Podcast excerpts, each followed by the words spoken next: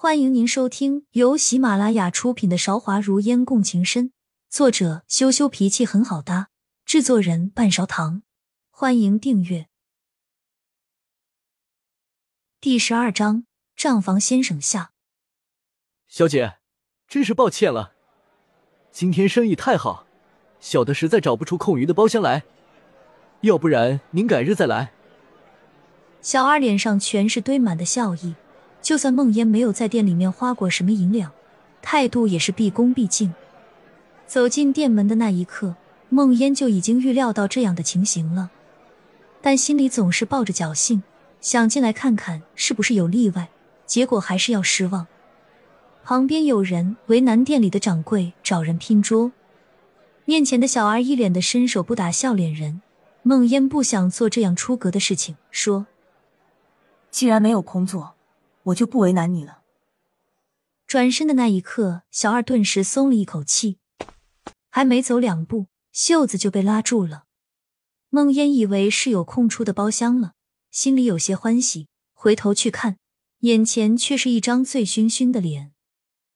小娘子，长得真水灵，跟小爷我在一处看烟花如何？拉住孟烟袖子的是一位十五六岁的少年。穿着白袍，面庞清秀，还算讨喜的样子。许是喝的酒太多了，脸颊红的跟猴子的屁股一样。和戏文里面唱的那些七霸歌女的恶少看起来多了几分稚嫩。年纪又小，梦烟心里对这样的场景顿时生了几分喜感。没有上去就是一耳光，大骂登徒子。梦烟笑出声来，注视着唇红齿白的少年，说。你这样年纪的，就应该找个粉雕玉砌的小姑娘调戏，才符合戏文所说。话音刚落，晚星忽起，梦烟用手指挑起了少年的下巴，又放了下来，说：“确实生的白净，是个好胚子。”梦烟见到少年反被调戏，目瞪口呆的样子，调皮一笑，准备离开。少年惊醒过来。死死拽住梦烟的袖子，不让他走。好了，五弟，你这样的道行就不要逗他了。快进来！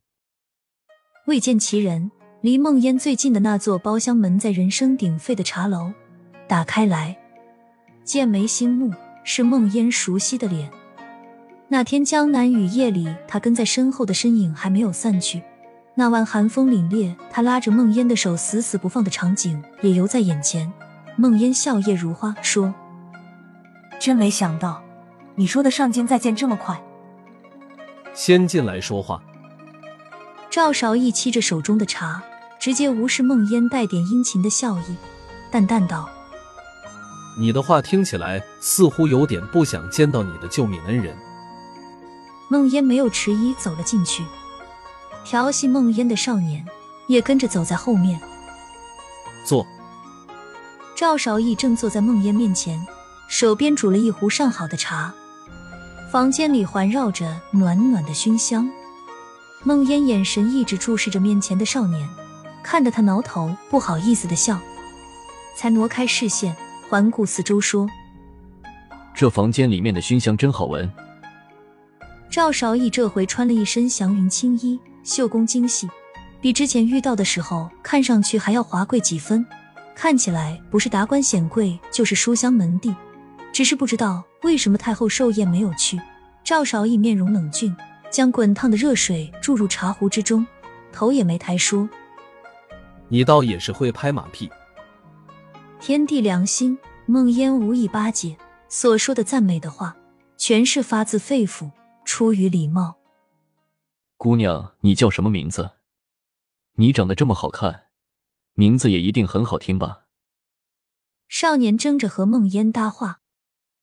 这位是我家中的五弟，但名一个云。赵少义为梦烟满上一杯茶，看也不看赵云。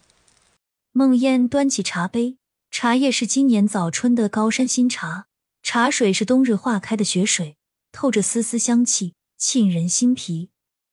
房间里面的熏香都没能掩盖这种味道。道：“我叫梦燕，赵公子可以不必这么客气。”拍马屁的是你，说不用客气的也是你。赵少义看了孟烟一眼，不客气回道。孟烟不好意思的笑笑道：“我确实觉得这香味好闻啊。”我也确实觉得姑娘的名字好听，人也好看。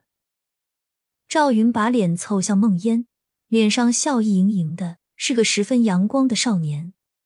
赵韶义看着赵云调戏孟烟，脸上没有什么表情，眼中的温度却降低了一个度，说：“他叫我三哥，你也这样叫吧。”听了赵韶义的话，赵云嗤笑眼前，说。三哥，你这是承认孟姑娘是你的弟媳了？还没等赵韶一开口，孟烟便忍不住抢先说，表情僵硬的空气都要凝固了。赵云公子，我从来没有说过要嫁给你，你别误会了。本是玩笑话，孟烟如此严肃的反应，让赵云脸上的笑意僵住了，还以为孟烟是生气了，不敢说什么。说完，孟烟才意识到赵云此话不过是在说笑，自己的反应有些小题大做了，顿时有些讪讪，不知应该如何继续下去了。我知道我们家五弟配不上你，不会乱点这鸳鸯谱的，你就这么瞧不上我五弟？赵少义面色冷冷，似是在责怪孟烟。孟烟无奈，死死的憋住了笑容。但赵少义一本正经胡说八道，自己又没有表情的样子，实在让他想笑。赵云面对两个人相约贬损自己的样子，有些生气了，嘴巴嘟得气鼓鼓的，道：“他笑我，瞧不上我就算了，三哥你竟然帮着一个外人来笑话我。”外面烟花开的声响有些盖住了赵云的声音。孟烟细细品着杯中的茶，道。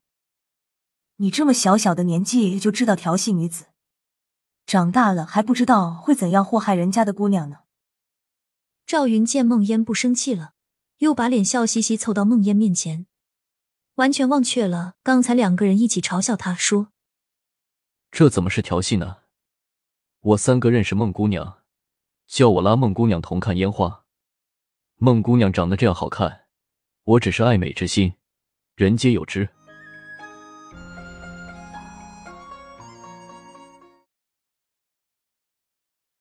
亲爱的听众朋友，本集已播讲完毕，欢迎您点赞、评论、订阅专辑，下集更精彩。